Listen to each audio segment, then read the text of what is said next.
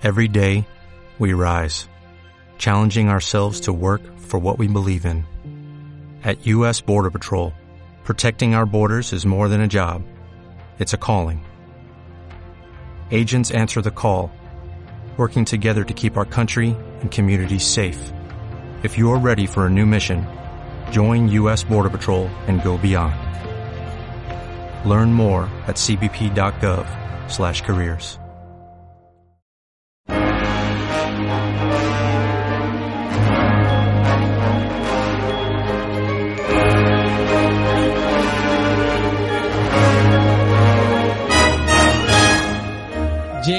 el momento de los videojuegos. Volvemos a saludar a José Iniesta. Muy buenas, querido José. Hola, buenas, Javi. ¿Qué tal? Bienvenido formalmente una vez más. También vienes aquí con Quique Raro. Hola, Quique. Muy buenas. Eh, ¿Qué tal? Buenas, ¿cómo estáis? Nos acordamos de Guille, ¿no? Eh, Sí, Guille, sí. ¿cuál era Guille? Guille, el de la voz, el el, de la barba, el de la barba. Ah, hostia, sí, es un tío guay, ¿eh? Sí. El de la voz que ya no profunda. viene por Hace aquí. mucho tiempo que no viene, ¿no? ¿No lo habíamos despedido? Eh, según he escuchado rumorología, eh, se está entrenando al nuevo juego Battle Royale de Call of Duty para ver si me consigue llegar a la suela de los zapatos. Buah. Ah, yo creí que la habían Tío, metido en, vaya reto, ¿eh? en un sótano del hospital y habían tirado la llave, ¿no era eso? Al final, ¿cómo era eso? No No, estaba... que ha cogido el bicho. Nosotros que- ¿Te creíamos que era el paciente cero ya de aquí de Sevilla. Nosotros, claro, claro, no sé. Hace tanto tiempo que no lo vemos que... La cepa empieza por él. En la barba, ¿no? Sí, sí, sí, la pilló eh, a la cuarta o la quinta vez que jugó la demo de Final Fantasy, ya pilló el virus ahí.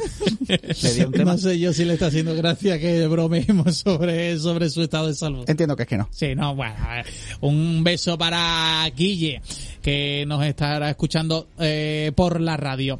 Bueno, eh, José, ¿qué tenemos hoy? Que ya se han anunciado algunos invitados. Pues nada, queridos Javi, queridos oyentes, hoy se nos pintaba un programa muy feliz y, y parece ser que se nos va cayendo esa felicidad. Poco a poco. Sí, sí, porque pensábamos ir contra vientos, contra mareas, contra cancelaciones de partidos, contra cancelaciones de E3s, contra retrasos de TurboGrafx. Les he, contra cambi- le he cambiado cosas. el horario del programa varias veces. Oye, que no, que jugamos contra la Roma, que solo tenemos una hora, que al final no hay partido. Oye, que volvemos a cambiar la hora. Sí, y sí. bueno, de momento, gracias a Dios. Y lo bien que nos adaptamos, que te decimos que sí aquí. a todo esto que pasa con Además esto. de verdad. Sí, a todo. Le damos al botón de Windows 95 Sí para adelante. a todo, maldita sea. Sí, sí. Bueno, pues cuéntame. Nada, pues hoy. al final no, al final no, no resulta la cosa tan feliz porque por un lado pues no tenemos a Guille que está enfermito, no con el bichito y por otro lado pues hemos perdido casi, casi por el camino a un invitado y es que hoy tenemos con nosotros a, a tres personas que nosotros queremos mucho Sí, y una de ellas pues al final va a entrar por teléfono. Bueno, de momento tenemos aquí a Jesús Relinque, alias Petja, que una vez le dije Riquelme y dijo que no tenía tanto dinero como el ex del Villarreal. Estoy, Todavía. estoy en ello, ¿eh? Muy buenas, Petja. Muy buenas, ¿cómo estamos? Y también viene acompañado de José Manuel Fernández eh, Speedy, que lo tenemos vía telefónica. José Manuel, muy buenas. Hola, hola, buenas. Bienvenido, gracias también por acompañarnos. Bien halladísimo. Y nuestro querido Udamaster, Héctor Lara. Muy buenas, Héctor. Pues muy buenas tardes a todo el mundo. Bueno, pues ya estamos todos los que somos. Ya estamos todos los que podemos estar. Sí. ni más ni menos. Y nada, hoy pues pues lo hemos traído para tosernos un poquito todos y pegarnos eso que, que todavía no tenemos, o, o igual sí, ¿no? Sí, para rozarnos, para que el rollo de, de pegarse algo sea una excusa para rozarse, que algo te llevas. Virus o no, algo te llevas. Y, y ya en serio lo hemos traído pues para que hagan una de las cosas que mejor saben hacer, que es hablar sobre la historia de los videojuegos. Bien, bien, programazo entonces. Sí, ¿no? sí, sí, sí. Y lo vamos a abordar además desde dos primas bien diferentes. Uno, el, el MSX, hablando del MSX, el estándar este de microordenador doméstico que tanta importancia tuvo en el mercado japonés. Y por otro lado, a través de lo bonito que resulta aprender un poquito más sobre los videojuegos y su historia, a través de preguntas y respuestas, por qué no decirlo, ideadas con cierta maldad, a, través de pues los dos últimos libros publicados por, por estos cracks, en este caso MSX primera generación por parte de, Speedy y siguiente fase por parte de Peja, ambos de la editorial Dolmen. Esto no viene con libro bajo el brazo, pero bueno, como también sabe muchísimo sobre esto y además lo queremos también un montón, pues aquí es lo una también. eminencia de MSX, cuidado con eso, es una gran eminencia. Decía, no, que me gusta, me gusta mucho, pero ya. Venga, empezamos si queréis la ronda de preguntas, ¿no? Porque lo primero es lo primero. Eh, hemos hablado de primera generación y de siguiente fase. Eh, chicos, eh, hablarnos sobre los lanzamientos de los libros. ¿Cuándo los podremos encontrar? Que ya estarán en la calle. ¿Dónde lo podremos encontrar?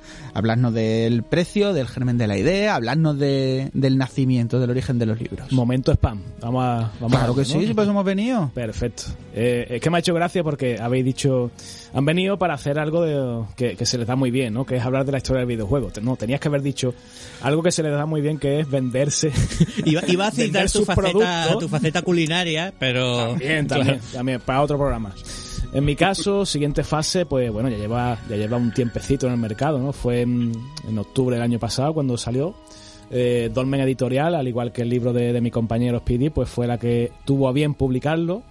Después de muchos años que se llevó el pobre en el cajón ahí abandonado, porque nadie lo quería, ¿no? No te rías, tío. Bueno, es, algo muy serio y es muy sentido.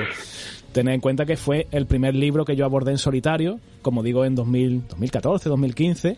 Y en ese momento, pues las editoriales aún no apostaban al 100% como hoy día por los libros, por literatura del videojuego. Todavía estaba en pañales, ¿no? Eh, había muy pocos muy pocos libros en castellano sobre el videojuego porque entiendo que eh, creían que no había ese mercado. Hoy día, 2020, hay estanterías atiborradas de libros de videojuegos en castellano hechos aquí y, no podemos más que congratularnos de ello, ¿no? Con lo cual, siguiente fase, pues tuvo a bien aprovechar esa corriente, ¿no? De, de- de literatura de videojuegos y, y salir al mercado. Y yo que me alegro, claro, eh, porque fue un proyecto muy, muy personal, un proyecto en, en el que vuelco prácticamente la investigación de toda una vida, ¿no? De, de, de- de mi curiosidad sobre la, sobre la historia del videojuego, esa arqueología, ¿no? Que, que muchos comentan también, ese preguntar a la fuente directamente, programadores, grafistas, desarrolladoras, eh, distribuidoras, presidentes de compañías, muchas curiosidades, eh, algunas más conocidas que otras en siguiente fase y un planteamiento muy lúdico, ¿no? Muy en plan de, de trivial. Eh, el capítulo empieza con una pregunta, con tres posibles respuestas, de las cuales una sola es correcta. El lector tiene que intentar adivinarla y después sumergirse en el capítulo en el que se irán un poco desbrozando las distintas opciones hasta quedarse con la correcta, que seguramente será la más tramposa de todas, eh, ideada especialmente para que se acuerden de mí, de mi familia. Bueno, hay un poco de engañismo ahí, Eh, eh, te lo digo, hay un poco de... No, hombre, no. Eh, hay Bueno, algunas hay que un poco- están tiradas para doler. Un poco de trampa, matar. un poco de trampa, sí, sí, sí. Bueno. Lo reconozco porque todo esto tiene un germen también que fue el, el trivial de Mary Station de, de hace muchos años, en el que estaba también, por supuesto, em, Speedy, y en el que pues queríamos eso, em, enseñar cositas del videojuego a través de preguntas y sobre todo quedarnos un poco con el lector y, y- y retorcerlo, ¿no? Eh, un poco con, con esas preguntas hechas a mala leche, hay que reconocerlo. Sí, sí, yo recuerdo cierto concurso en Madrid y yo- que yo estaba ahí un poco, bueno, no, no voy a tú- intervenir. la oportunidad, Claro, claro, no, pero yo, hombre, tampoco quería. Yo decía, a ver si me voy a llevar el libro y no le voy a dar la oportunidad a Y hubo otro concurso en Retro Sevilla también, hecho con toda la maldad y todas las tripas Sí, negras sí, en mitad sí. de un divorcio. Sí, sí, casi estamos todavía allí haciendo preguntas para que alguien lo acierte. ¿eh? Increíble. Pero eso es culpa más de Speedy que, que mía, ¿eh? No había manera, ¿eh? No, no, no. Oye, pre- preguntas como tal, ¿os acordáis de alguna así de, de cabeza? A lo por, por si alguien, se- algún oyente se quiere retar a sí mismo ahora. Estaban ac- acompañadas con rollo visual y muchas Ah, veces vale. se entendían Sí, con sí. vídeos, Ah, ¿no? bien, no sé bien, si habría alguna posibilidad de hacer alguna sin... O con música. Mira, yo os puedo describir, creo que la pregunta, la peor pregunta que yo he hecho en mi vida, porque, porque creo que es muy descriptiva y, y os podéis hacer una idea, ¿no? Se trata de una pregunta en la que el enunciado era, em, ved esta imagen y decidme cuántas fichas de la imagen eh, pueden haber en pantalla a la vez. Os describo la, la imagen, ¿vale? La imagen es una ficha cuadrada eh, de color verde con un puntito de verde oscuro en medio. Ya está. Opciones 2, 4, ¿Cuántas puede haber abajo apiladas, no? ¿Cuántas puede haber en pantalla simultáneamente? ¿Dos, cuatro o seis? Una ficha que tú la ves y dices, bueno, esto puede ser de, del Puznik, de arcade, de Tetris, de, de algún juego de, de- de ese tipo, ¿no? No. Era una ficha cuadrada que pertenecía a Dragon Ball Z Super Butoden de Super Nintendo, que representaba al luchador en ha el radar. en el radar, ¿no? En el mapa. Exactamente, en el que radar. Entonces. Claro, solo podía haber dos fichas a la vez porque era un uno contra uno. La putada es que tú tenías que identificar que esa ficha era de un juego de bola de dragón. Y, y creo que lo acertaron dos o tres personas solamente y fue una escabechina. Y, y- y, vamos, creo que se cagaron en mis castas bastante gente, pero, pero bueno. No, no fue peor que la de Batiato, ¿eh? no quería mencionarla, tío. Es es que esa directamente es para matarte, Guillo.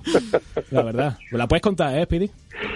Sí, sí, puse en su día eh, eh, una, una canción de, que, de Franco Battiato, que es preciosa, ¿no? Que es No Time, No Space, cuyo comienzo tú lo escuchas y dices, ostras, esto parece que está sacado de Super Castlevania 4. Y claro, puse ese trozo solo y la gente, de- de- ¿a qué juego pertenece? ¿O pertenece a la gente Castlevania, Castlevania? No, no, pues no, es Franco Battiato, señores. Franco Batiato, el videojuego, claro que sí. Exactamente. En fin, eh, hemos puesto casos extremos, lo reconozco. No, no tan extremos, no, que no os engañe. que- pero, pero detrás de este manto de maldad ¿no? que, que oculta esta, esta trampa maliciosa, la verdad que hay una historia o varias historias interesantes que se cuentan en los capítulos y que, bueno, si queréis más adelante en el programa, pues podemos eh, profundizar en alguno de ellos porque creo que, que merece la pena. Bueno, Bueno, y en el caso de, de Speedy, que nos cuente también el germen de, de Pero- su libro de pero, MSX, Speedy, ¿no? si, te, si te parece antes, creo que lo podemos ambientar un poquito más, ¿no? Elena, ¿qué tal si nos pones musiquita curiosa?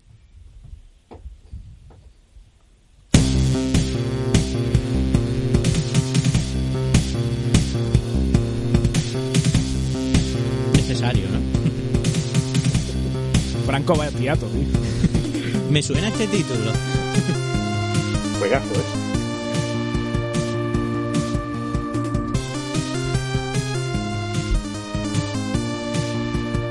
Pues, José Manuel, cuéntanos un poquito. ¿Y, y- y- y qué es esto que suena, por cierto?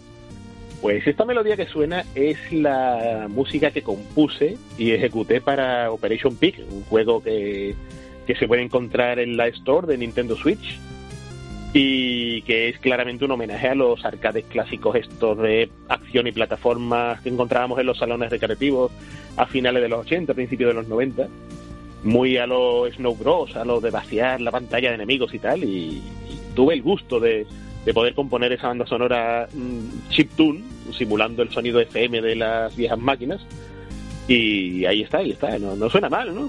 Suena muy bien. Suena menos Franco Bateato de lo habitual. Suena muy bien.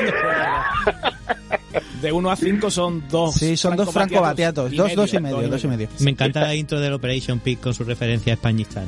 No. Totalmente, totalmente. Está ahí entre Batiato y Sabrina, ¿sabes? Háblame del germen de tu libro. ¿De qué va tu libro? ¿Tu libro de qué se trata? Pues mi libro MSX Primera Generación es, es un tocho de casi 400 páginas eh, que pesa, pesa bastante. Que sirve también para calzar mesa incluso, ¿no? Mm, No crees porque eleva demasiado la mesa. es que te- queda coja de las otras tres, ¿no? Esto a falta de mancuerna es bueno tenerlo. No, pero es un, es un gran... Yo no esperaba que, que saliese tan tan gordo, la verdad se ha dicho, ¿no? Pero, pero la verdad que, que es bonito tener este tomaco delante eh, en el cual reflejo todo lo que ha sido mi amor, mi pasión y, y mis vivencias, en cierto modo, eh, al respecto del MSX, que, es este sistema de ordenadores, ese estándar de máquinas eh, para el cual trabajaban compañías como Sony, como Philips, Toshiba, Canon, Casio eh, y muchas, muchas multinacionales más fabricando un sistema de ordenadores en el cual eran todos compatibles entre sí y cuya mayor virtud, al menos en, lo que respecta a lo que a nosotros nos interesa, es el videojuego y el germen de lo que era el ocio electrónico en Japón a nivel doméstico, que prácticamente se focalizó en gran medida en este en estas siglas, en las siglas del MSX.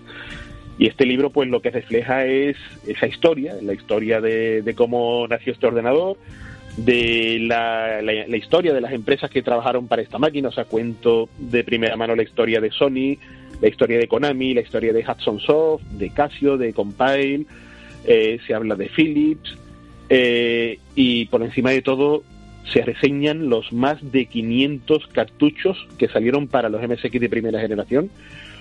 No, no me he saltado ni uno, esto ha sido un tute que riete del, del libro de PlayStation que escribimos, que, que estuvimos el otro día allí. Y, pero, pero ahí está, es un trabajo que creo que como, como libro es muy disfrutable tanto para los que tuvieron un MSX y crecieron con él debajo del brazo como para los que deseen conocer realmente la, la- la- las intríngulis ¿no? de, de- de lo que es el, el ocio electrónico en Japón, ¿no? de esos, esos primeros pasitos. Bien. Bien, Interesante. Bien, bien. Además, e- esto también nos va a contar aquí, supongo, un mogollón de cosas, porque lo he vivido muy de cerca, ¿no? Así que nos cuente Héctor y Jesús qué les parece también. Pues a ver, yo el MSX fue el primer aparato que tuve yo en mi casa para poder jugar, por lo que la verdad es que le tengo muchísimo cariño, como casi todo el mundo que su primera máquina siempre pues la tiene muy metida en el corazón, ¿no? He podido después jugar con otras consolas, ya sea de Sega, la Mega Drive, la PlayStation, tal y cual, pero tu primera máquina y tu primer videojuego siempre se te queda en, en el corazón de una forma u otra y cuando lo ves, sobre todo pasado muchos años, siempre eh, te va a salir una sonrisita y, y esa, esa lagrimita de nostálgica que, que te sale, que te sale, es normal, ¿no?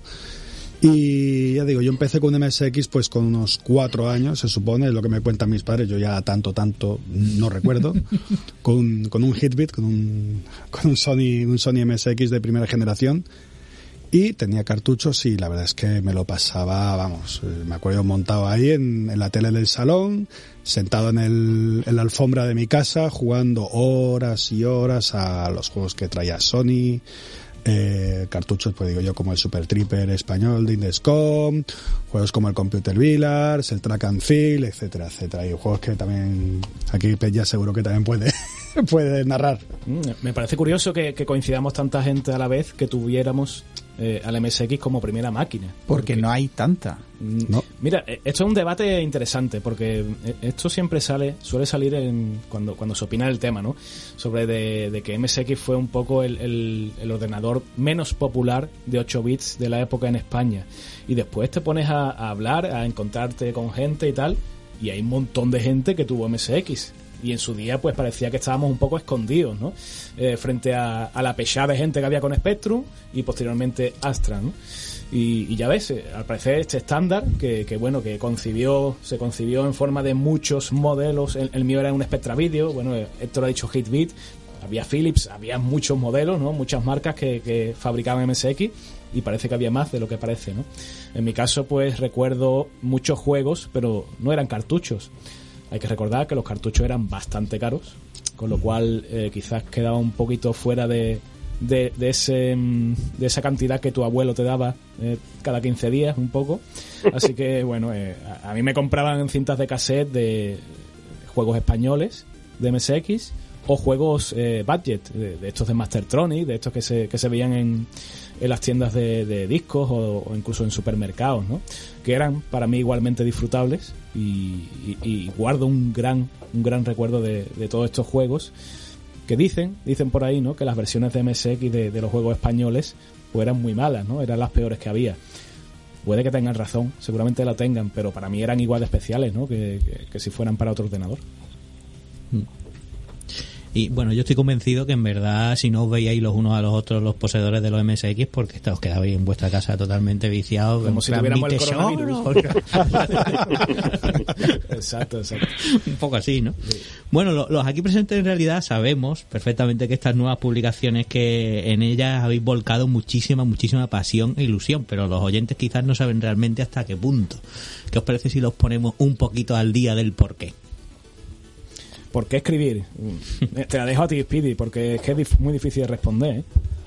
¿Por qué, ¿Por qué hacer esto? ¿no? ¿Por qué ¿Por qué invertir tanto tiempo, tío, en esto? Porque sois muy millonarios quizás. Va por ahí, va por ahí, va por ahí. Dice uno, ¿qué, qué hago en el barco todo el día mirando el agua? ¿sabes? Claro sí, sí, No, hay, lo, lo cierto y verdad es que, como ya hemos comentado alguna que otra vez, esto no se hace por buscar realmente un rédito económico, porque eh, porque no, no, no, no se cobra eh, por, por, por escribir libros no se no se gana dinero. Eh, se, se gana poquito. Tienes que ser un bestseller tipo Belén Esteban y cosas así, ¿sabes? Para, para realmente el, eh, el darte una ejemplo, el alegría. ejemplo es mortal. El ejemplo me ha matado el muy fuerte. ¿eh? Lo, lo- lo peor es que no ha dicho, yo que sé, Pérez Reverte, no, soy de Belén Esteban. De ¿eh? Está, Sí, sí, está sí, tirando de arriba todo lo que puede. es duro, es duro. Lo digo con todo el dolor de mi corazón, ¿sabes? Un saludito desde aquí. Ya hablé A doña Belén. acaso, ¿no? Y que, dice que sabemos que escucha y el. Exactamente. Puede ser, puede ser. Continúa, continúa, Speedy, por favor. Y, y la, la cosa es que realmente eh, es, eh, tal y como empezamos, sobre todo Jesús y yo en este sentido, es en primer lugar hacer aquello que a nosotros nos hubiese encantado que existiera ya en el mercado a nivel, a nivel libro.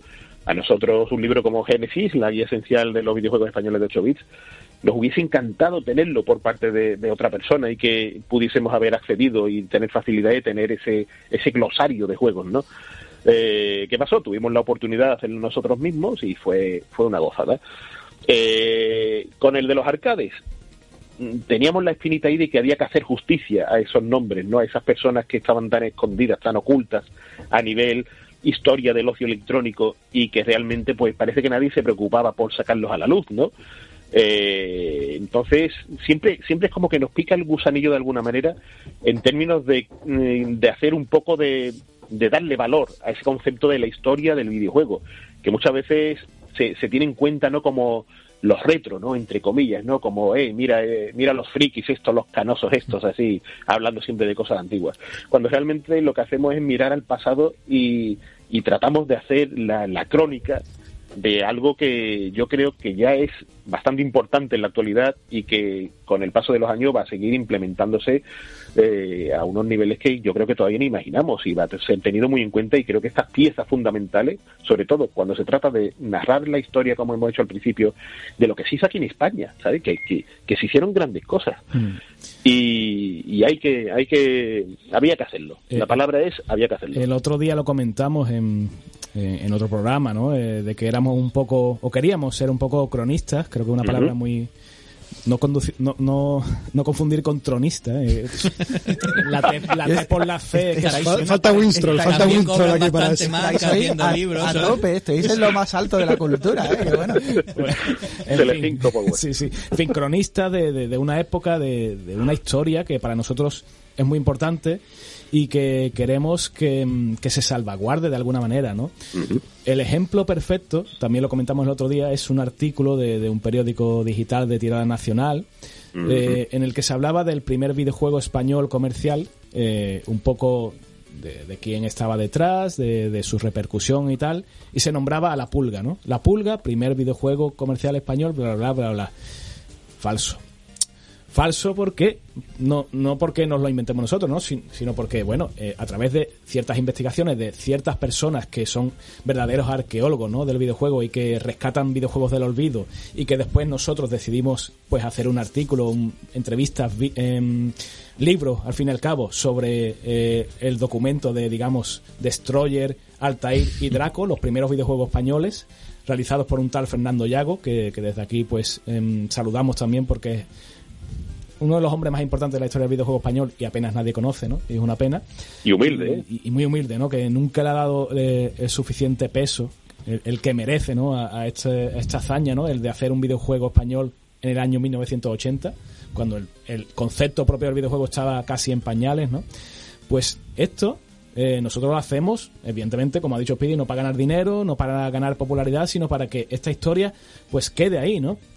Y que cuando alguien haga un artículo en un periódico digital que, que se lee a tope, no ponga que La Pulga es el primer videojuego español. Oiga, que hay gente que ha trabajado, que se ha dejado aquí, se ha eslomado para escribir que, que Destroyer fue el primer videojuego español que salió en recreativa, que emulaba un poco a, a- a las máquinas japonesas, Space Invaders o Galaxian de la época, y que con muy pocos medios de, de forma prácticamente artesanal y con mucho talento y mucho arte, pues, pues plasmaron ¿no? en su día. Al final de- creo que es un buen ejemplo, ¿no? De, de hecho, de hecho le hice el, el señalamiento a esta periodista, eh, creo que era el país, no, no, no estoy seguro. Y se, se lo hice, ¿no? De, Oye, de- de- aquí ya ha habido un fallo me- y me bloqueó en Twitter, ¿sabes? Le hice un camilla. Es que en Twitter, bueno, bueno. Eres un polémico, tío. Yo, yo quería comentar también de todas formas, como persona amante de los videojuegos, también ya pues que tiene ya cierto número de canas en la cabeza, comentar que este tipo de trabajo que, que hacéis mm, me parece muy importante porque es poner en valor conocimiento y cultura que la gente no tiene en general. Eh, yo, por ejemplo, yo ahora estoy estudiando historia, ¿no? Y me están enseñando, pues, técnicas de historiografía, crónica, etcétera, etcétera. Y el trabajo que hacéis vosotros es un trabajo que generalmente, mm, tradicionalmente, pues no se ha hecho en, a lo mejor, años atrás. ¿Por qué? Pues porque se han utilizado muchas veces, pues, verdades establecidas, ¿no? En su día a lo mejor se investigaría algo y lo más profundo que se llegó fue, como, como habéis dicho, a la pulga. Y hoy en día la Wikipedia. Por desgracia, por desgracia, por desgracia la Wikipedia, sobre todo la Wikipedia en español, hace muchísimo daño y más a la cultura del videojuego. En su día también ha habido un mantra que se ha extendido mm, siempre, no ya en España, sino en todo el mundo, es que se, se hablaba de un crack de los videojuegos en el 83, el cual Nintendo eh, salvó a la industria, salvó a la industria de ese crack. Claro, cuando tú empiezas a indagar poco a poco, lo que empiezas ya a hacer investigación y ves, dices, bueno, pues esto fue una cosa que pasó en Estados Unidos. Pero en Europa nosotros estábamos aquí muy bien con nuestros microordenadores, en Japón tres cuartos de lo mismo. Yo creo que eso de que Nintendo salvase la industria, bueno, todo depende de cómo se vea. En Estados Unidos es verdad Es, que gracias es a verdad, pero en un contexto y en un sitio. Exacto. A la hora de crear historia, pues aquí también se está creando un contexto, ¿no? Se está creando unas bases. Eh, por desgracia en España yo creo que nunca ha habido una cultura del videojuego propiamente asentada como ha habido en otros países vecinos, como puede ser a lo mejor en Inglaterra o Francia, en cuanto eso, a la creación de libros, o en Estados Unidos, eh, o en Japón. Y aquí tenemos una industria poco a poco que va renaciendo y que la verdad es que me- merece la pena ponerse, mm, vamos, poner en valor todo este conocimiento y que ya pues la gente poco a poco vaya dejando de cometer ese tipo de errores, de decir, por ejemplo, que la pulga, sin menospreciar a la pulga, porque es un juego súper famoso y es uno de los juegos. Gracias a eso se hizo también la industria española muy famosa. Pero eso, siempre intentad tener curiosidad. Es posible que haya algo antes, puede que haya algo antes y gracias a esta gente se encuentra esa verdad. Es un trabajo histórico que se hace poco y cuando se hace, pues te bloquean en Twitter. Pues ya está. Claro. Correcto. Por si Para- no es para- difícil el trabajo para- que has hecho, pues toma bloqueo. Para que no lo hagas.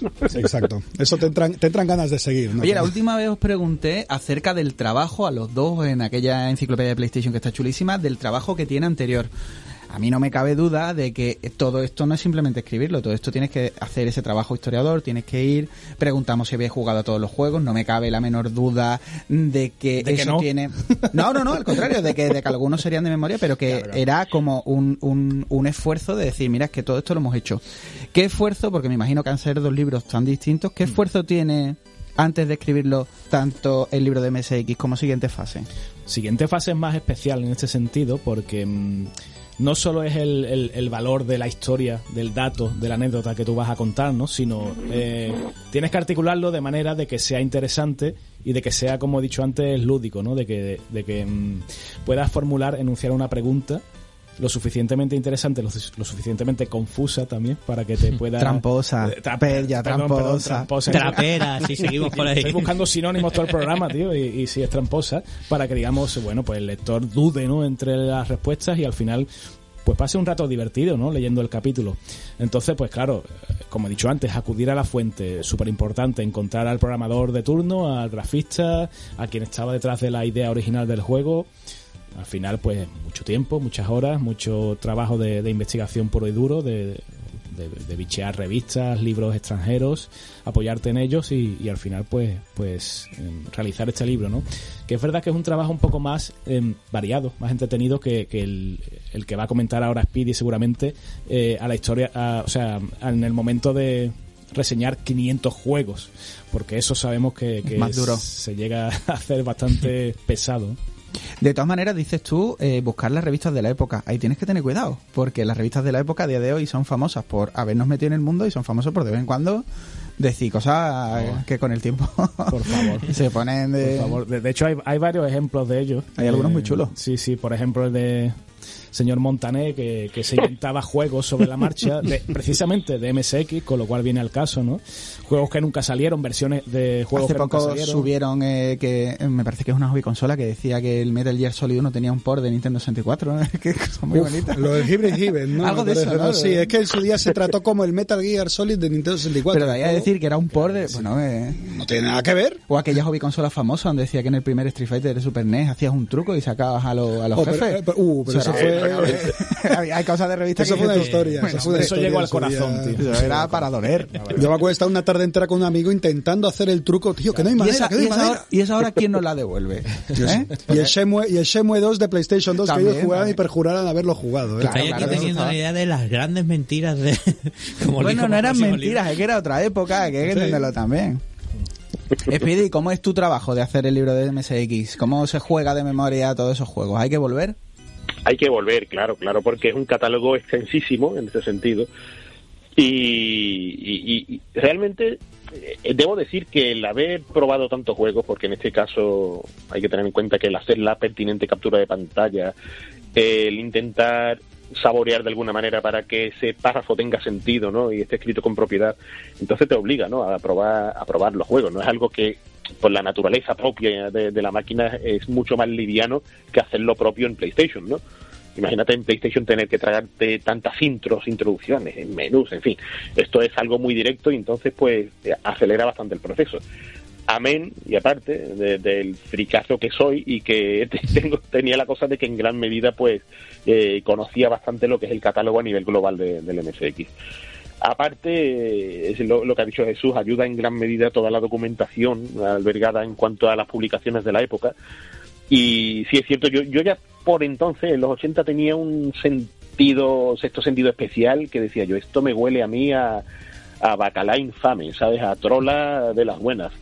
Eh, se tendía, por ejemplo, a confundir eh, eh, los periodistas, entre comillas, de la época, miraban lo que salía en Japón eh, y mu- interpretaban muchas veces que los lanzamientos que iban a salir para la Famicom, la NES japonesa, pues iban a salir también para MSX. Entonces se inundaban de noticias que, que al final no se cumplía nada de, de, de lo que se veía por ahí. Pero básicamente la cosa es eh, aprovechar toda esa tesitura y, y darle forma de, de una manera dinámica, de tal forma que, que tú vas leyendo, vas a- eh, pasando juego por juego, vas viendo lo que es la historia de cada compañía, pero a la vez estás haciendo un recorrido a nivel global por lo que es esa historia, pues es, es casi como escalonado. Y cuando te das cuenta, vas pasando páginas y, y te vas dando cuenta que vas bebiendo realmente más que paseándote por un catálogo, estás paseándote por la historia de lo que es una máquina y, y todo lo que representa a nivel de- del software de entretenimiento japonés. Y, entonces ese eh, es un paso más allá de lo que es simplemente enumerar, soltar datos y tal. Hay que tirar un poco de lírica, de saberlo, saberlo hacer eh, gracioso, elegante y que enganche al, lector y, y bueno, ahí está, ahí está, ahí está la cosa. También te digo que es la mejor manera para hacerlo también entretenido, porque entretenido para el que escribe, porque si no es es la muerte a pellizcos, ¿no? Speedy dice que te ha jugado todos los juegos de MSX que vienen en el libro. ¿Cuál es el Barbie Race and Ride de esta ocasión? Buah, pues, pues ahí, ahí, hay bastantes, hay bastantes, porque eh, para que tengas una idea, hay un sistema eh, que, que estaba en Japón que eran las Takeru, que eran los juegos estos que directamente tú metías el dinero y se te grababa en un cartucho sin pegatina ni nada de nada y, y te podías llevar cosas muy, muy interesantes. Juegos que a nivel, se puede decir que no estaban ni en catálogo ni nada, y, y luego te das cuenta de que decías, ostras, pero si esto es, eh, es un buen juego, ¿sabes? Eh, y en este caso, pues hay uno muy gracioso, eh, que se llama, si mal no recuerdo, eh, era el Yellow Submarine, me parece. Eh, de, de hecho, lo voy a comprobar porque lo tengo aquí delante, exactamente el Yellow Submarine Que tiene un bonito tema, ¿no? eh, y le tira totalmente, por lo que ya sabemos. Ahí saltan los Beatles de fondo, ¿no? Y, y es eso, un sencillísimo juego así, de tipo arcade, muy a la usanza de, de esta, esta clásica recreativa de, de Sega del submarino eh, y la del periscopio. Y, y me tuve enganchadísimo, o sea, estuve minutos y minutos y minutos ahí tirando misiles para arriba para los barcos y lanzando barriletes para todo lo que venía por abajo. Curioso. Y que- ese fue, ese fue mi Barbie particular. Curioso Sí. Speedy, ¿no? Que, que hubiera un juego de Ventamatic llamado Submarino Amarillo también. Aquí en muy España, cierto, ¿eh? muy cierto, muy cierto. Y que, tam- y que, que también era un señor juego, ¿eh? Sí, sí, pero eh, a ver, que después dicen que los piratas éramos nosotros por apropiarnos de ideas de forma indebida, ¿no? Sin licencia y tal, pero por allí también lo hacían, ¿eh? Sí, sí, de este, este de hecho es posterior al español, este es del año 87. Ya, ya. Sí, Tú sabes, cría fama, ¿no? Sí, sí, sí. Eh, por cierto, que estamos diciendo, estamos aquí hablando de, de- de juegos antológicos, juegos de MSX y, y demás, y a lo mejor ya le ha picado la curiosidad a más de un oyente. ¿Cómo, vos- ¿Cómo recomendáis vosotros hoy en día el disfrutar de un juego de MSX que no es tan fácil acceder a un MSX? ¿no? De- nosotros siempre mm, eh, valoramos el tener emuladores de todo tipo para, poder jugar a, estos juegos. Hay gente que tenemos suerte porque conservamos la máquina original, eh, todavía funciona, funciona la cinta de turno o el cartucho y, entonces jugarlo de la misma manera que jugábamos en su día, ¿no? Con, un, con una tele de tubo pequeñita a ser posible porque la grande no vea tú, ¿no? Lo que pesa eso, eso es un, monstruo. Pero jugarlo así de, de- de esa manera sigue siendo una auténtica delicia, ¿no? Sobre todo si es un cartucho, que el cartucho no tiene tiempo de carga, la casete, como ya saben, como ya recordáis, ¿no? Tardaba entre una y dos horas en cargar, según dicen las malas lenguas por ahí. Da tiempo para merendar, ¿no? Sí, Entre sí, carga sí. y carga, merendabas entero, vamos. Totalmente, no, verdad. eh, eh, el máximo tiempo de carga solía ser como mucho un cuarto de hora. Lo, lo que pasa es que con el mito ¿no? y el tiempo, el paso del tiempo, la gente cree que, que eso era eterno. Pasa que éramos muy impacientes cuando éramos chicos, ¿no? Por eso creíamos que La gente te sigue entendiendo. La gente compra un juego de Play y tiene que instalarlo. La gente te sigue entendiendo tarda mucho más, perfectamente. tarda mucho más un juego de Play en instalar que una Sí, cinta sí, de pero a ti te parece que son dos horas. Te da tiempo de ir al baño, te da tiempo de ir a merendar precisamente. No, no, Te viene, te viene un parche de estos gordos de, de un videojuego y la tarde ya la tienes echada. Buah, Lo que tarda es instalar con lo- en la Xbox One. Madre mía, eso sí que tarda. A mí me molesta más que cada vez que enciende la Xbox One, ella tiene que instalar. Es momento de Sí, sí. actualizar. Siempre es el momento. Siempre, todos los días es momento de actualizar. Impresionante, impresionante. Bueno, yo a la hora de recomendar una MSX, a- de jugar a la MSX, por un lado diría, hombre, que si tienes la máquina, si tienes la suerte de tener una máquina... pues- Que son, eran muy duras, ¿eh? Sí, sí, sí, sí. Yo tengo todavía en mi casa tres y las tres funcionan perfectamente, ¿no? Van perfectamente, ¿no? Que lo suyo, a lo mejor, si tú tienes una MSX y quieres hacer una inversión, porque ya comprar juegos es muy caro, es muy caro, sobre todo los juegos en cartucho. Antes dijo Pella que eran carísimos, ahora ya les cuento lo que puede salir. Un programa basiquito en cartucho sale por una pasta, ¿no? Pero eh, hay gente que ha creado cartuchos con una tarjeta SD a los cuales le puedes meter los juegos y jugarlo directamente en la máquina original como se jugaba originalmente en su momento, ¿no? Eso por un lado. Por otro lado, eh, Es muy interesante eso siempre que ahora mismo no lo pidas en AliExpress. Por supuesto, por supuesto. El cartucho de fabricación española, oye. Sí, sí, sí. El cartucho de, de fabricación española, tú le pones la SD con los juegos y, y dentro de, de Bueno, la lo que la gente conoce con los Everdrive, esto que tienen Correcto, es parecido a un Everdrive, sí, sí, sí, sí. Para que la gente se haga una Exacto, sí. Y aparte de eso, pues otras formas que tienes, pues por ejemplo, gracias a las consolas Nintendo, en las consolas virtuales, antiguamente en la Wii, etcétera, etcétera, había un nutrido catálogo de, de un montón de sistemas antiguos y entre ellos juegos de, de MSX.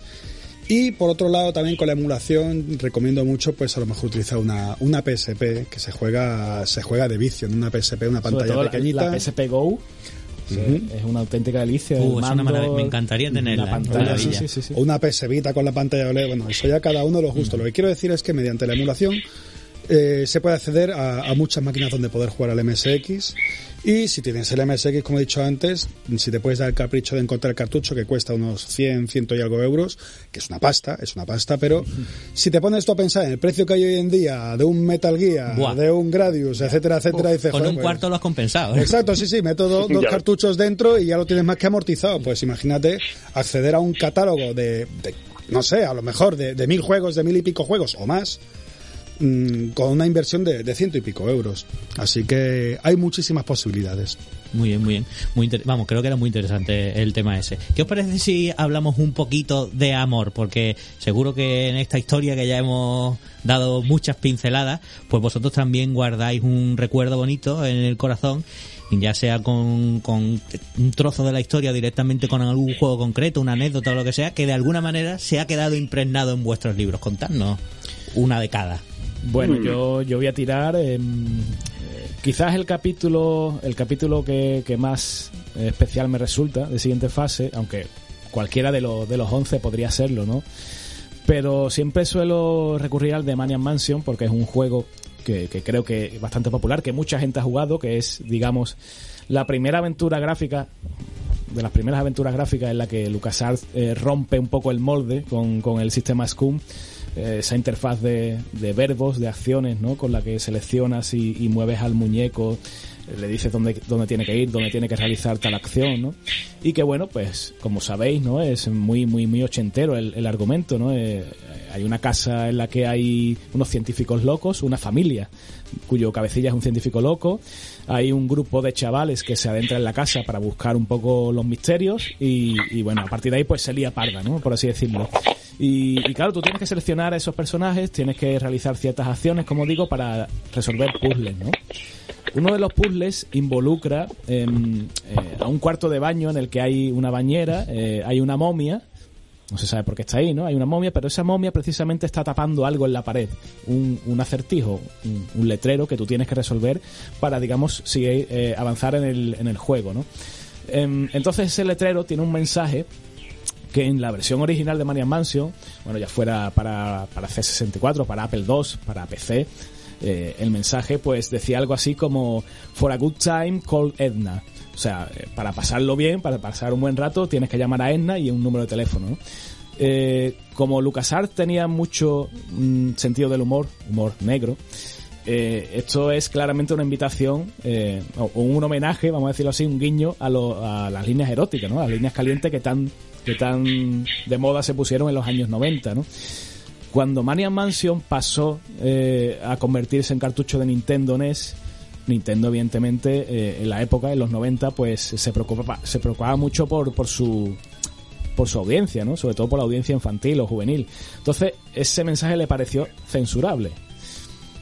Hoy día nos puede parecer esto una barbaridad, ¿no? Pero ese mensaje lo cambió, ¿no? Lo llegó a cambiar porque, según Douglas Crockford, que fue el responsable de, de producto en, en Nintendo América, se dijo que, que, prácticamente estuvo en riesgo, ¿no? De que ese cartucho se vendiera en América si se vendía así, con ese mensaje. Eh, a raíz de todo esto, pues se forma un capítulo muy, muy bonito en el que habla, bueno, David Fox, habla Gary Winnick, artistas, eh, o sea, programador y artistas respectivamente, ¿no? De, del juego y en el que te cuenta un poco, bueno, los entresijos de, de un juego tan especial, una aventura gráfica que seguro que, que muchos oyentes eh, tienen dentro de sus corazones, ¿no? Y descubrir esta historia que es muy, muy poco conocida, para mí fue un privilegio, ¿no? Sobre todo porque viene contada de, con la voz de los protagonistas, ¿no? Realmente. Acabo de desvelar la respuesta, porque si no, no puedo hablar del capítulo, ¿no? He hecho spoiler, pero, pero creo que merecía la pena. Sí, sí. Mm. Pues en lo que a mí respecta, eh, más allá del concepto de, lo que son los videojuegos en sí y tal, resulta muy curioso que hay, hay un capítulo que le dediqué, digamos, a, al corazón en sí, ¿no? Del hardware al corazón se llama, y es la manera en la que de alguna manera el, la forma, el, el MSX, pues nos ha tocado la patata, ¿no? Desde que lo tuvimos. Y, y, es muy curioso porque aquí me expreso en el sentido de cuando llegó a mis manos lo que significó esa puerta y esa ventana hacia otro universo que prácticamente representaba. Eh, la, la, situación no de encenderlo, de, de, de arrancar eh, eh, los olores, no lo que te evocaba, no lo, todo, todo, lo que había alrededor.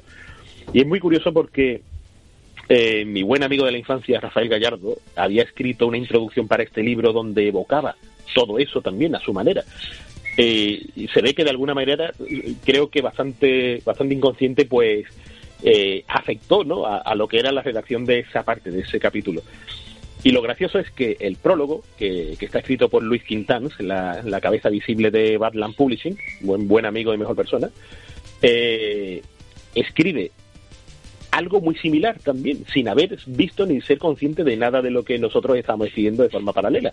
Escribe su vivencia desde niño, de cuando le llegó ese ordenador, cuando llegó su padre y le suelta la caja con el, con el Spectra Video ahí en la cama, toma, pam. Y, y empieza a hacer, a investigar, a hacer sus pinitos como programador. Y, y, me quedo con eso, ¿no? Con lo que suscitaba para, para lo que era un, un pequeñajo el tener una máquina tan tan fantástica, ¿no? Tan, tan evocadora de, de, de situaciones como eh, la película Juegos de Guerra, ¿no?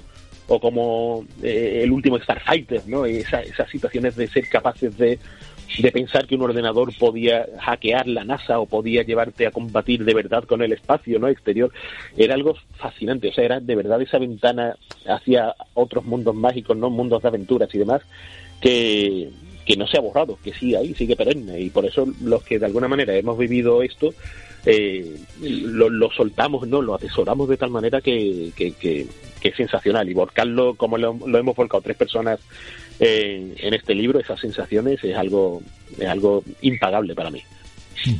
Héctor, no te quedes atrás. Dame tu momentito que te dé calorcito en el corazón, hombre. Yo, mi momentito que me da calorcito en el corazoncito con el MSX. eh, más que por el MSX es por uno de los juegos, uno de los más famosos, que, que fue el, el, Metal Gear en su día. Porque recuerdo que mi padre eh, me lo trajo, me acuerdo que bajó de la moto, trajo una bolsita pequeña con tres juegos, con el tres Urofusas, con el Vampire Killer y el, y el Metal Gear. Y el Metal Gear pues fue el primero que, que cogí. Cuando lo metí en el MSX, yo al principio no tenía ni idea, yo tenía siete añitos en aquella época y el concepto de Metal Gear que todo el mundo conocemos hoy en día en esa época con siete años, habiendo lo que había... ¿Y en España? Es una cosa que a mí se me iba totalmente de la cabeza, pero ¿qué ocurre? Que mmm, ese juego y ese momento de mi padre dándome el cartucho lo tengo yo guardadito en el corazón. Y con ese mismo cartucho, eh, claro, el juego además estaba en inglés. Pero no en un inglés del que vemos hoy en día en los juegos que nos enfadamos cuando viene el español, no. En un inglés traducido posiblemente por algún japonés que no tenía ni puñetera idea de inglés y lleno de ratas. El English. Eh, en English, como suele decir que es el, el, el inglés de, de, los japoneses, el English. Y eh, además las frases que parecía pues escrita por un indio, ¿no? No, te enteras muy bien. Y claro, yo en esa época, obviamente con siete años, ¿qué te vas a enterar tú? De nada. Pues recuerdo que llegó eh, un, un, tío abuelo mío, un, tío de, de, mi madre, que, que vivía en, en, Argentina, y se acercó y dice, ¿qué, ¿qué estás haciendo, Héctor? Yo, pues estoy aquí jugando un juego, y de la casualidad que en ese momento descubrí eh, o sea, me encontré eh, cara a cara con, con Gray Fox en el Metal Gear 1. Y Gray Fox en ese momento te suelta una parrafada de tres pares de narices en el cartucho, ¿no? Y yo no entendía nada. Y mi tío se quedaba, mi tío sí sabía inglés, se quedaba leyendo y decía, uy, pero si aquí he metido rusos de por medio, un tal Petrovic, un no sé cuánto. Oye, qué interesante. Oye, ¿y tú a qué, esto que estás jugando, esto qué es lo que es, no? Yo, pues mira, tío, la verdad es que yo no me entero bien de, de cómo va, de cómo va este juego. Dice que no. Espérate. Y al día siguiente vino a mi casa con un diccionario de inglés-español. Fue la primera vez en mi vida que dije yo, esto es un diccionario, esto es en inglés, voy a poder enterarme de todo. Y yo recuerdo tener un, un, un cuaderno de Taurus pequeñito con la portada en azul, con, en vez de ser de cuadraditos, era de líneas. No sé si acordáis que los primeros cua sí. cuadernillos que teníamos eran ser de líneas. Y yo ahí apuntaba, en el mismo orden que aparecía la pantalla las palabras en inglés, yo las apuntaba. Y debajo me ponía con el diccionario eh, palabra por palabra a buscar esa palabra en inglés. Y yo me traducía las pantallas a mano debajo de, del inglés al español para enterarme. ¿Qué ocurre? Que como era English muchas veces no te enterabas de nada o no venían las palabras en el diccionario, pero me pude enterar del 80% del juego. ¿Sabes? Digamos que tengo yo una relación, mi padre, Metal Gear, e inglés, que es una cosa más que he cursado más adelante. Y mi tío Ángel, que es una cosa que no se me olvida en la vida, ¿no? El, y el uso del diccionario por primera vez para enterarme de una historia realmente interesante en un videojuego. Ay, José, que ve lo guapo y lo rebonico que se ponen los invitados cuando hablan de Metal Gear, ¿eh? Sí, ¿Me sí, pasa sí. a mí nada más? Solo a mí, ¿no? Es increíble que esta vez no ha sacado el, no el Speedy entiendo. el tema de Metal Gear, Yo ¿eh? no, entiendo ni, ¿Qué ha pasado? un programa sin decir Kojima, tío. ¿Pero qué pasa? Porque Podemos decir Dark Souls también en un momento dado. no, no, no, vamos. Tampoco hemos hablado de Sabrina, pero ¿qué está pasando aquí? Sufre, Pep, ya, sufre. Sí, sí, sí. Para Oye. compensar vamos a contar otra vez la anécdota de Sabrina, que, que no la hemos contado nunca. O hablamos de Sabrina y ya está. Oye, los que hemos tenido los libros en las manos, sé que estáis muy orgullosos de los libros, son una fuente de sabiduría, básicamente, que todo el mundo debería de leer, pero habladme porque son muy bonitos, habladme de la maquetación, habladme del diseño, porque he visto muchas Oh. pantallas y es que me gustan mucho, es que Bueno, están muy bien traídos. Tenem- tenemos que mencionar el nombre de nuestro gran amigo, de Juan Alberto Brincau, porque es el Exacto. maquetador de, de ambos libros, precisamente. Eh, un estupendo trabajo el que realiza, de hecho se, se vuelca ¿no? a tope con... Se mata, se mata. se Lo mata- habéis tenido ahí con vosotros en la radio recientemente. ¿no? Sí, sí, cierto, cierto, porque mm, bueno, se ha recuperado de la paliza que le ha metido Speedy con el DMSX, que el pobre ni dormía, ¿no? Además de que los tiempos de maquetación, El Speedy imprenta y tal, sí, sí, un crunch Se, total. se le nota en la foto todavía. ¿eh? Pero la verdad que, mm, bueno, aquí también hay que evidentemente nombrar el, el trabajo o, la gestión de Dolmen, ¿no? Porque Dolmen nos da total libertad para que trabajemos directamente con el maquetador y a nuestro antojo siempre con un límite de, páginas, ¿no? Pues eh, cuadremos cómo queremos que se maquete, cómo queremos que aparezca, que luzca al final este, este trabajo, ¿no? Y eso es un privilegio, ¿no? Que, creo que, que a lo mejor no está al alcance de, de cualquier autor. Con cualquier. Y de otros libros de- del medio que, Sí. que actualmente puedes comprar. Son libros muy bonitos. Sí, sí, Sí, sí. sí. Y Speedy, ya como, como siempre, pues nos quedamos sin tiempo porque necesitaríamos tres o cuatro Pues como de horas costumbre, aquí. ¿eh? Lo que nos pasa siempre, ¿eh? Es habitual. Sin tiempo. Haznos, si te parece, un recordatorio final de, de, de los libros, el título, el precio y dónde los pueden encontrar los oyentes. Pues MSX primera generación, amigos. primera generación porque ya llegará la segunda, ya llegará Claro, la está segunda. claro. Amenaza con secuela, Tiene ¿eh? su spoiler ya en el título, ¿sabes? Por supuesto, por supuesto. Por cierto, que tiene, tiene un, un logotipo pequeño, homenaje a uno que venía en los juegos de Konami. Hay un perrete con letras en japonesa, en, en japonés, que, que pone adopta, no compres, ¿vale? Es, es para que hay un, un guiño a nuestro amor por los perretes. Guiño y verdad. Maldita sea. Que así debe ser, así debe ser. Y, y este libro, pues al igual que siguiente fase y que todos los libros de la editorial Dolmen, pues pueden adquirirse en la página web de la propia editorial, pueden adquirirse en Amazon, en FNAC, en, en, en Corte Inglés, en todas las tiendas donde, donde que sean eh, dignas de tener buenos libros. ¿eh? Vamos, vamos a dejarlo ahí, ahí bien. Y lo importante es que lleven una buena bolsa porque pesa tela, ¿sabes? Sí, sí, Es hay, que, hay que importante. venir con energía para cargarlo, ¿eh? Una de estas de buenas del Mercadona, ¿sabes? Mm. Ya mismo, a lo mejor vas al Mercadona y no te puedes traer nada más que el libro, o sea que tampoco- exacto, exacto. Sí, sí. Eh, ¿cu- ¿Cuánto cuesta, Speedy? No lo has dicho. Pues sale por unos 24 euros. eh. Barato me parece. Eh, eh, eh, eh, pues fíjate que si nos llegamos a pasar un pliego solamente, un pliego más de páginas, porque ya, ya se hizo un esfuerzo bastante gordo para que fuese, que tuviese el tamaño que, que tiene el libro, el libro ya se hubiese acercado a los 30 euritos. Así que hay que reconocer el esfuerzo de Dolmen para que se quede en un precio bajo teniendo en cuenta lo gordito que es, pero, pero ahí está, que, que, que está todo color, una edición, unas páginas fabulosas, ¿no? De grosor y tal, es el mismo que tiene esta editorial. A la hora de publicar es fabuloso y muy muy contentos con ellos y, espero que los lectores lo estén igualmente cuando lo pillen. Siguiente fase eh, cuesta 20 euros y como dice Speedy, pues igualmente una edición de lujo que, que si pilláis por la página web pues os lleváis un regalito en, en forma de, de tarjetas, ¿no? Con las preguntas y respuestas de, mm, del libro en eh, formato trivial. Así que os lo dejo a vuestra elección. Un regalo perfecto ahora para el Día del Padre, ¿no, Speedy? maravilloso. Pues sí, O para un leer si alguien está en casa, en si no, puede, Claro. no pudiera Eh, salir. claro. Sí, sí. Eh, oye, yo me quedaría todo el, día, todo el día hablando con vosotros, escuchando sobre vuestros libros, pero es que nos comemos el tiempo. Ya está, pues mira, eh, tenemos aquí una lista de lanzamientos más importantes de la semana, pero vamos a elegir uno, el que creemos más importante, porque el martes pasado, el martes 10, salía Call of Duty Warzone para Xbox One, PS4 y PC. ¿Qué es esto? Pues el Battle Royale gratuito de Call of Duty que viene con toda la fuerza y la calidad habitual de la saga, con la intención de derrocar de una vez eh, por todas el trono de Fortnite. ¿Lo conseguirá? ¿No? O a lo mejor son cosas distintas. ¿Qué es esto? El juego al que Javi le va a dedicar sus horas cuando esté recluido en casa. Pues te digo una cosa, ya empezado, ¿eh? Ya ha empezado y no hay quien me tosa, nunca mejor dicho. Hay una, el- hay opinión el bien, bien traído, bien traído.